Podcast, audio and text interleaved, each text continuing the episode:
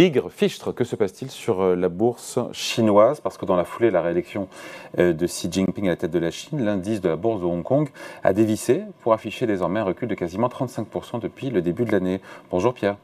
Bonjour David. Pierre Sabatier, économiste et président du cabinet PrimeView. Qu'est-ce qui se passe là? Il y a un vent de panique sur la, sur la bourse chinoise. Euh, ce sont quoi les, les investisseurs étrangers, c'est ce qui se dit, qui seraient sortis euh, En même temps, j'ai envie de dire, il n'y avait pas tellement de doute sur l'issue du 20e congrès du Parti communiste chinois. On savait tous comment ça allait se finir. Hein. Oui, c'est vrai. Alors en fait, je pense qu'il y, y, a un certain nombre de facteurs qui, euh, qui concordent vers la faiblesse ou qui amènent la faiblesse, qui a expliqué la faiblesse de la bourse chinoise. Bon, déjà les chiffres font peur, comme vous l'évoquez.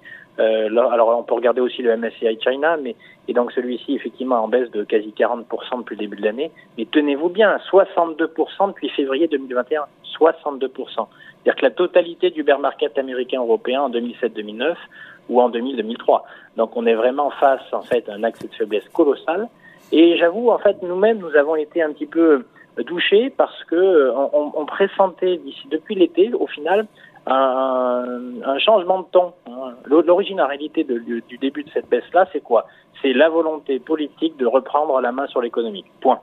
Donc, euh, en gros, Xi Jinping a tapé du poing sur la table, a mis en prison ce qu'il fallait mettre en prison, fait pression sur qui il fallait faire pression, hein, notamment en termes de grands patrons, pour véritablement faire bien comprendre aux grandes entreprises, aux grands trusts chinois, que le patron, c'est lui. Ça, c'est fait, ça expliqué en fait le premier accès de faiblesse donc de la bourse chinoise, c'est vraiment la reprise en main de l'économique sur du politique sur l'économique. On pensait que ça allait s'arrêter.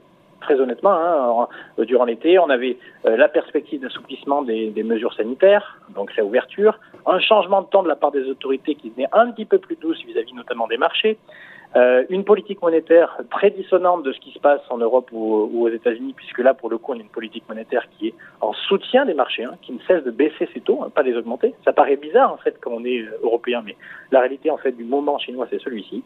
Eh bien, on s'est dit que ça y est, c'est bon, c'est reparti, enfin, la bourse chinoise a mangé, a mangé son pain noir.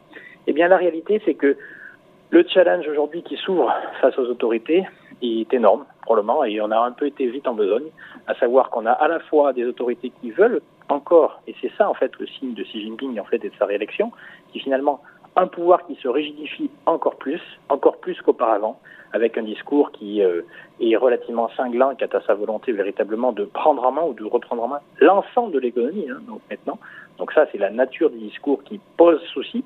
Et là vous allez me dire mais pourquoi ça fait baisser la bourse? C'est parce qu'il faut savoir que quand on achète une action, on a besoin de deux choses la liquidité, c'est-à-dire pouvoir acheter quand on veut acheter, pouvoir vendre quand on veut vendre.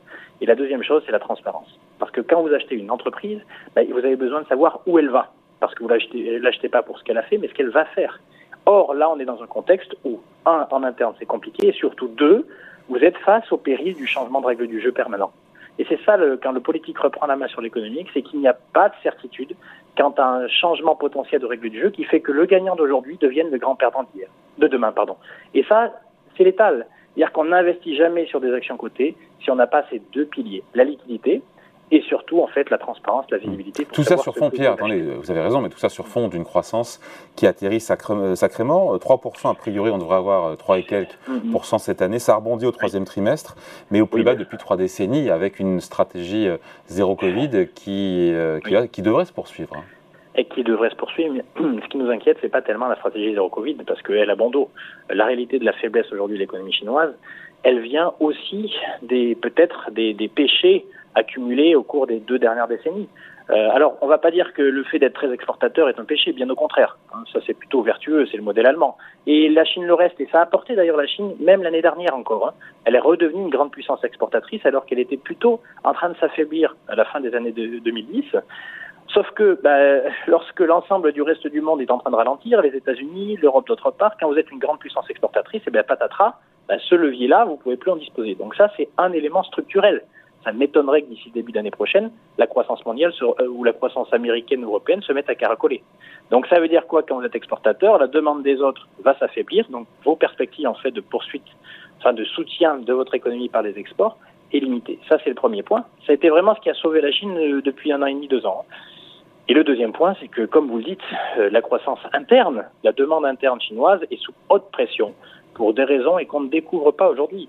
Un, un surendettement dingue accumulé durant la décennie 2010 et évidemment, euh, en gros, le, le fléau immobilier qui, et là. Pour le coup, je parlais tout à l'heure du modèle allemand, là on parle plus du modèle espagnol des années 2000, pour ceux qui s'en souviennent encore, où concrètement on a un secteur qui est complètement gangréné et qui n'a pas encore purgé, qui n'a pas fait sa purge. Donc vous êtes dans une situation, et forcément qui met du coup la pression sur la demande interne. quelques chiffres, l'investissement dans l'immobilier, moins 8%. Donc c'est pas un contributeur positif, c'est un contributeur grandement négatif. Et vous comprenez qu'à la fois on a les facteurs externes qui sont à risque, les facteurs internes qui euh, aujourd'hui euh, amènent à relever. Donc les investisseurs étrangers sortent. C'est eux qui ont fait d'ailleurs euh, cette, cette baisse, qui sont responsables à l'origine de cette baisse.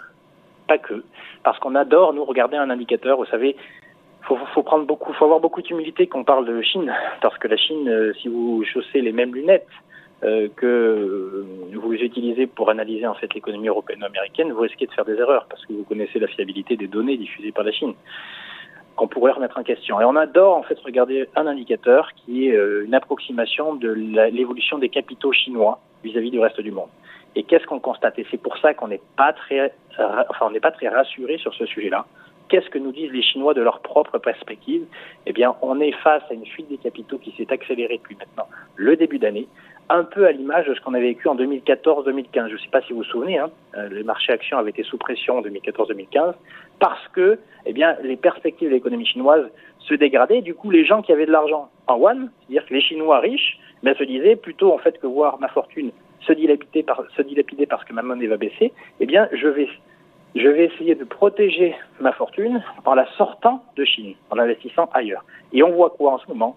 On voit des fuites de capitaux qui sont à, à peu près du même ordre de grandeur de ce qu'on a connu en 2014-2015. Donc, aussi, les Chinois sont responsables de cette baisse-là. Et c'est là où, véritablement on n'est pas très rassuré. Il n'y a pas mieux qu'un Chinois pour vous dire quelles sont les perspectives de l'économie chinoise. Et ces messages-là sont pas très positifs. Oh, juste avant de se quitter, euh, Pierre, 35% euh, de baisse depuis le début de l'année, 65% euh, depuis le, depuis le point haut. On se dit quoi en termes de valorisation Ça redevient attractif ou...